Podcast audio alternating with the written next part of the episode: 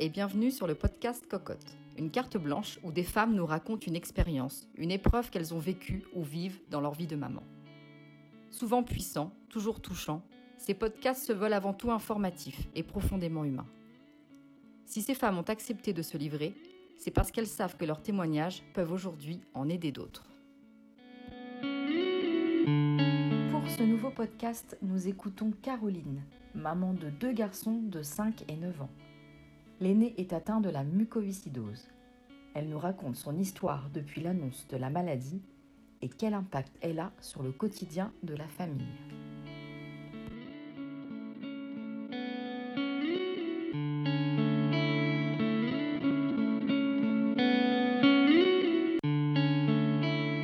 Alors, je m'appelle Caroline, je suis maman de deux petits garçons, Timéo 9 ans et Antonin 4 ans. Euh, donc, notre premier enfant, euh, Timéo, est atteint de mucoviscidose. Donc, euh, il est né le 16 mai 2012. Ça a été un, un grand chamboulement, comme beaucoup de parents. Donc, déjà, accouchement difficile pour Timéo. Euh, parce que bah, j'ai eu les ventouses à l'accouchement. Donc, euh, il a eu euh, un hématome au niveau du crâne, donc néonate, encéphalogramme, enfin bref, toute une batterie d'examens pour voir si ça n'avait pas eu de séquelles. Donc, bon, déjà un accouchement difficile, séparation avec le bébé, voilà, pas facile à vivre. Et puis, ben, on se remet de tout ça au bout de 2-3 semaines. Et là, on reçoit un coup de téléphone de Grenoble qui nous dit ben, euh, nous, avons, euh, nous avons besoin de voir Timéo euh, par rapport au test de Guthrie. il faudrait que vous descendiez à Grenoble demain à l'hôpital. on a besoin de voir, de réaliser un diagnostic pour être sûr. Alors on nous dit rien, on ne nous parle pas de quelle maladie, on, nous laisse dans le flou, on nous dit juste qu'il faut descendre à Grenoble le lendemain. On nous parle du test de Guthrie. Donc première chose, ben, on va voir euh, quelles maladies euh, sont dans le test de Guthrie. Donc quatre maladies. La seule qu'on connaissait, c'était la mucoviscidose, parce qu'on avait eu... Euh, moi, je connaissais quelqu'un dans mon enfance qui en est décédé. Donc, ben, soirée d'angoisse, toute la famille vient chez nous, gros stress, on se dit mais non, ça peut pas être la mucoviscidose, parce que c'est génétique, ça peut pas être comme ça, ça peut pas être ça, il y aurait des signes ici et là. Bon, nuit de merde, on descend à Grenoble le, lendemain, c'était le 13 juin 2012. Et là, euh, j'arrive dans le bureau de la médecin et première chose que je vois, c'est le mot mucoviscidose. Et là, bam, l'annonce tombe. Donc on nous dit que par rapport au test de Guthrie, euh, il y a de grandes chances qu'il ait la mucoviscidose puisque, puisque c'est génétique. Donc, euh, avec le sang, ils ont pu retrouver les gènes, mais qui doivent euh, quand même réaliser un test de la sueur, puisque c'est le test qui permet de diagnostiquer la mucoviscidose.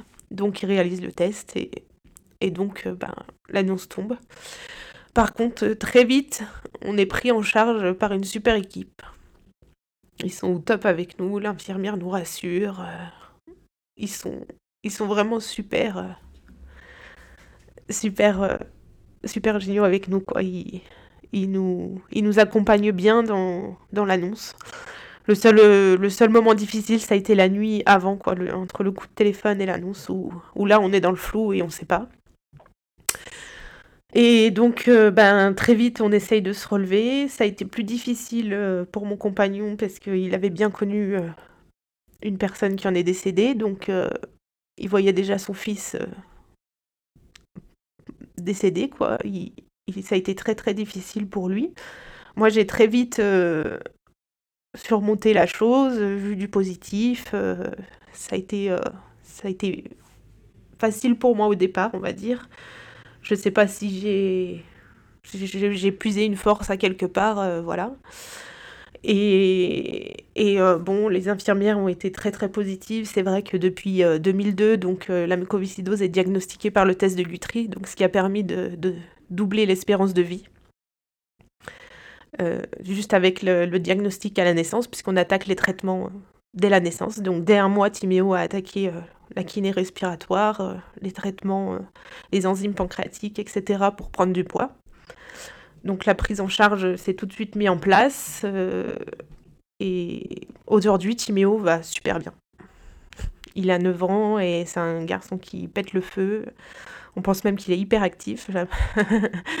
Sa médecin lui met un supplément de vitamines à chaque fois je lui dis, je suis pas sûre qu'il en ait besoin. Elle, rigole, mais mais voilà, il est en, super bonne santé. Bon bah il y a des moments un peu plus difficiles hein, où, il attrape euh, des petites bactéries ou autres, euh, donc euh, qu'on fait des traitements, etc. Mais vraiment il prend bien sa maladie, il n'y a pas eu trop de périodes de rejet.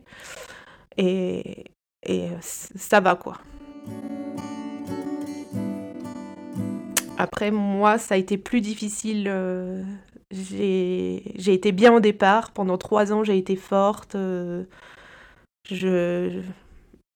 J'étais battante par rapport à la maladie et, et à son entrée à l'école en 2015, euh, je sais pas, j'ai eu un coup d'un coup. C'est, tous mes revenus, euh, ça a été crise d'angoisse, euh, dépression, au bout de trois ans, quoi. Alors je pense que c'est un peu le contre-coup de tout. Et puis, et puis voilà, bah aujourd'hui, il y a des restes, hein, il y, a y a encore des, un peu de, un, terrain d'angoisse et surtout d'hypochondrie. C'est bête, mais je suis devenue complètement hypochondriaque. Moi qui n'étais pas du tout euh, angoissée avant tout ça, et ben maintenant j'ai toujours peur en fait euh, qu'on m'annonce une maladie. Euh. j'ai tellement pris une claque dans la figure en fait que maintenant je me protège et au moindre signal c'est alerte rouge parce que j'ai peur qu'on m'annonce quelque chose quoi. Alors Timéo, il vit bien sa maladie, il il en joue pas, il, il la cache pas non plus. Mais euh, voilà, il, en parle ouvertement. Il dit bah moi j'ai la mucoviscidose. Après, je pense pas qu'il ait notion de la gravité, puisque surtout que maintenant les traitements, on avance dans la recherche et là il y a un médicament qui a été trouvé, le Caftrio. Je sais pas si vous avez entendu parler. Euh, il y a un médicament très prometteur. Bon, euh, reste à voir la commercialisation en France, puisqu'il va falloir trouver une un prix, c'est toute une histoire d'argent. Donc euh, voilà, pour le moment, il n'est pas disponible en France à cause de ça. Mais il y a, y a, des grosses avancées. Donc je pense qu'il ne réalise pas que c'était une maladie très très grave à un moment. Mais euh, par contre, ouais, il, euh, il en parle, comme là, euh, on était en vacances, il, a, il s'est fait des petites copines, les copains, bah, il, voilà, il le dit, j'ai la mucoviscidose, mais il le vit plutôt bien, il a un suivi psychologique qui est sur Grenoble, il, parle, c'est un enfant qui parle, il garde pas pour lui, pour ça, il, parle beaucoup, donc je pense que, ouais, il extériorise ce qu'il a besoin et non, il le vit bien.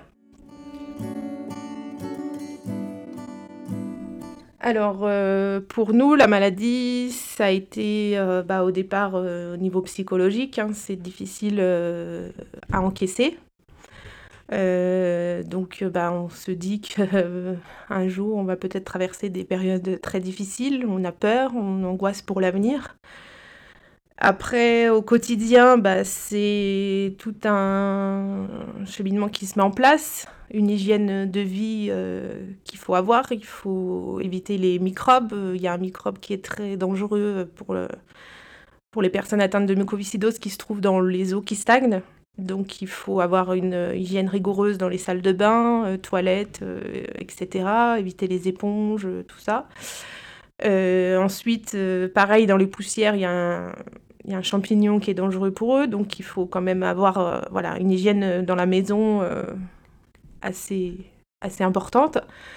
Après, bah, c'est tous les traitements. Il faut mettre en place la kiné. Donc là, il a deux fois par semaine de la kiné. on a de la chance d'avoir un kiné qui se déplace et qui se rend à l'école. Donc c'est cool.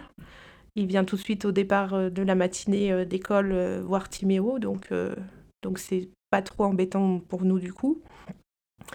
Ensuite, bah, c'est tous les médicaments. On a de la chance, il n'a jamais rechigné à prendre un médicament. Il a toujours pris euh, ses médicaments sans problème. Et puis bah après c'est tout le côté euh, c'est tout le côté j'ai envie de dire euh, psychologique avec son petit frère, euh, essayer de pas faire de, différence. Euh, Il y a des choses aussi que Timéo il a pas le droit. Je prends l'exemple là, ça arrive l'été, aller jouer dans les bassins, dans les villages ou autre du fait de sa maladie, jouer dans la terre, c'est pas très bon pour lui, donc on essaye de pas faire de différence, même avec ses copains, c'est compliqué parfois. Mais sinon, globalement, euh, on n'a pas à se plaindre par rapport à d'autres maladies. Il vit quand même euh, normalement. Il y a des maladies où il y a beaucoup plus de contraintes. Ce n'était pas ma deuxième grossesse, mais ma troisième grossesse. En fait, euh, donc on a eu Timéo en 2012 et je suis tombée enceinte en 2013. Donc novembre 2013. Et donc, bah, un premier enfant de mucoviscidose, donc maladie génétique. Donc, euh, ce qui veut dire qu'il faut que les deux parents soient porteurs du gène, donc le papa et la maman. Et une fois que les deux parents sont porteurs du gène, vous avez encore une chance sur quatre que votre enfant soit malade. Donc il y a énormément de personnes en France qui sont porteurs du gène de la mucoviscidose, mais qui ne le savent pas. Puisque, euh, donc même si les deux parents sont porteurs, vous avez seulement une chance sur quatre qu'ils soient malades, une chance sur quatre qu'il ait rien du tout, et deux chances sur quatre qu'ils soient porteurs du gène, les parents. Et donc, euh, bah, deuxième grossesse, on fait le, test euh, donc à, à trois mois de grossesse. C'est un prélèvement du placenta qui se fait. On, a l'annonce euh, deuxième bébé malade. Et donc là, avec le papa, on s'est pas senti d'avoir un deuxième enfant malade. La décision était prise d'avance. On avait dit pas deux enfants malades. Mais après coup, c'est difficile quand même. Parce qu'on se dit, bah, pourquoi? Parce qu'ils ont le droit de vivre. On voit Timéo, il, vit très bien aujourd'hui, il pète le feu et voilà. Mais on se sentait pas psychologiquement de, revivre euh, tout ça. Et donc euh, ensuite, euh, je n'avais pas de contraception et je suis tombée enceinte d'Antonin seulement en- en- au printemps 2016. Donc Antonin est arrivé en janvier 2017. Et donc euh, là, comme quoi la, génétique, c'est la loterie. Antonin n'est même pas porteur du gène. Donc pareil, euh, une chance sur quatre, euh, il n'a même pas le gène, donc il ne pourra pas le transmettre à ses enfants. Mais ouais, c'est vraiment la loterie, quoi, les gènes, hein, parce que en fait, il y a deux chances que le, le bébé prenne euh, le gène malade de la maman et le, le bon gène du papa. Donc là, il est juste porteur. Ou l'inverse, le mauvais du papa et le bon de la maman. Et après, bah, ou les deux mauvais ou les deux bons. C'est pour ça qu'il y a énormément de personnes en France qui ne savent pas qu'ils sont porteurs du gène, parce que ça peut sauter des générations et des générations sans que la maladie se déclare. Parce qu'on peut très bien être les deux parents porteurs du gène sans que, sans que la maladie se déclare. Alors là, mes craintes pour Timéo, c'est l'adolescence. Parce que beaucoup de patients mucos euh, vivent mal l'adolescence. Ils ont un rejet de la maladie, donc souvent ils arrêtent les traitements et donc euh, bah, il y a un petit moment où ils ont un coup de moins bien parce que du fait de l'arrêt des traitements.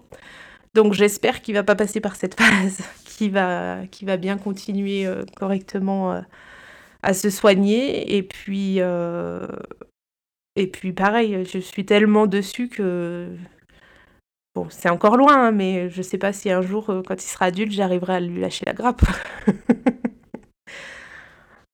Mais ouais, l'adolescence, euh, l'adolescence, c'est vrai que c'est souvent que voilà, ils, stoppent les traitements, ils ont un- une phase, voilà, rejet.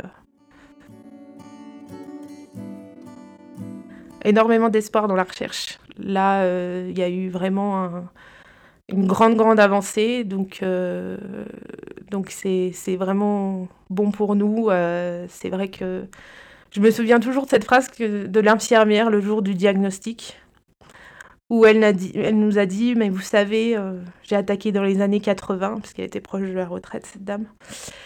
Et elle dit, j'ai attaqué à travailler dans la muco dans les années 80, et la, mucoviscidose dans les années 80, c'était un, petit livre, on n'en savait rien. Et maintenant, euh, tout ce qu'on sait, c'est énorme. Il y a eu une avancée énorme. Et il y a Grégory Le Marchal qui a fait énormément aussi pour cette maladie. Grâce à lui, ça a fait connaître la maladie, ça a fait des avancées euh, pour le don d'organes, pour tout. Euh. Alors, euh, pour aider, il y a l'association Vaincre la mucoviscidose, donc, qui est une association nationale. donc, vous pouvez réaliser des dons tout au long de l'année, donc qui sont déductibles des impôts. Ensuite, il y a une journée nationale euh, de la mucoviscidose qui s'appelle les Virades de l'Espoir, qui a lieu euh, le, dernier dimanche de septembre, donc dans plusieurs villes en France. C'est une journée euh, nationale, voilà, donc vous avez plein de villes en France. Vous pouvez aller voir sur le site de Vaincre la muco l'endroit le plus proche de chez vous. Et donc, euh, durant ces journées, eh ben, c'est tout un tas de stands, de courses, euh, d'autres repas où tous les bénéfices sont reversés pour l'association. Donc, l'association finance essentiellement la recherche. Elle aide aussi les malades et elle aide aussi euh, à financer des postes dans les CRCM, donc les CRCM qui sont les centres de compétences et ressources de la mucoviscidose. Donc euh, nous, le CRCM le plus proche, c'est Grenoble, c'est où il est suivi Timéo. Et donc, ben, l'association, malheureusement, doit parfois financer des postes d'infirmière ou, ou, ou en complément. Voilà. Donc, euh, tous les dons servent.